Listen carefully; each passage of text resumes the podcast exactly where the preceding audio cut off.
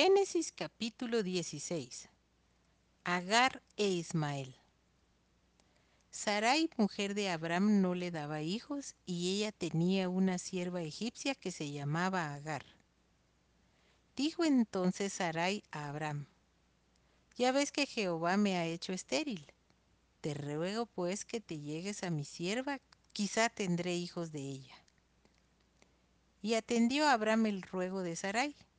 Y Sarai, mujer de Abraham, tomó a Agar su sierva egipcia, al cabo de diez años que había habitado Abraham en la tierra de Canaán, y la dio por mujer a Abraham su marido.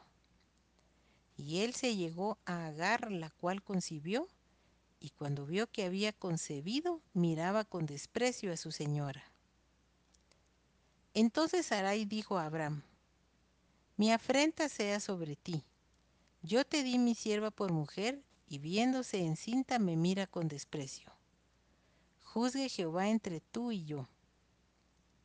Y respondió Abraham a Sarai, He aquí tu sierva está en tu mano, haz con ella lo que bien te parezca. Y como Sarai la afligía, ella huyó de su presencia. Y la halló el ángel de Jehová junto a una fuente de agua en el desierto, junto a la fuente que está en el camino de Shur. Y le dijo, Agar, sierva de Sarai, ¿de dónde vienes tú y a dónde vas? Y ella respondió, Huyo de delante de Sarai, mi señora. Y le dijo el ángel de Jehová, Vuélvete a tu señora y ponte sumisa bajo su mano. Le dijo también el ángel de Jehová, multiplicaré tanto tu descendencia que no podrá ser contada a causa de la multitud. Además le dijo el ángel de Jehová, He aquí que has concebido y darás a luz un hijo, y llamarás su nombre Ismael, porque Jehová ha oído tu aflicción. Y él será hombre fiero. Su mano será contra todos y la mano de todos contra él y delante de todos sus hermanos habitará.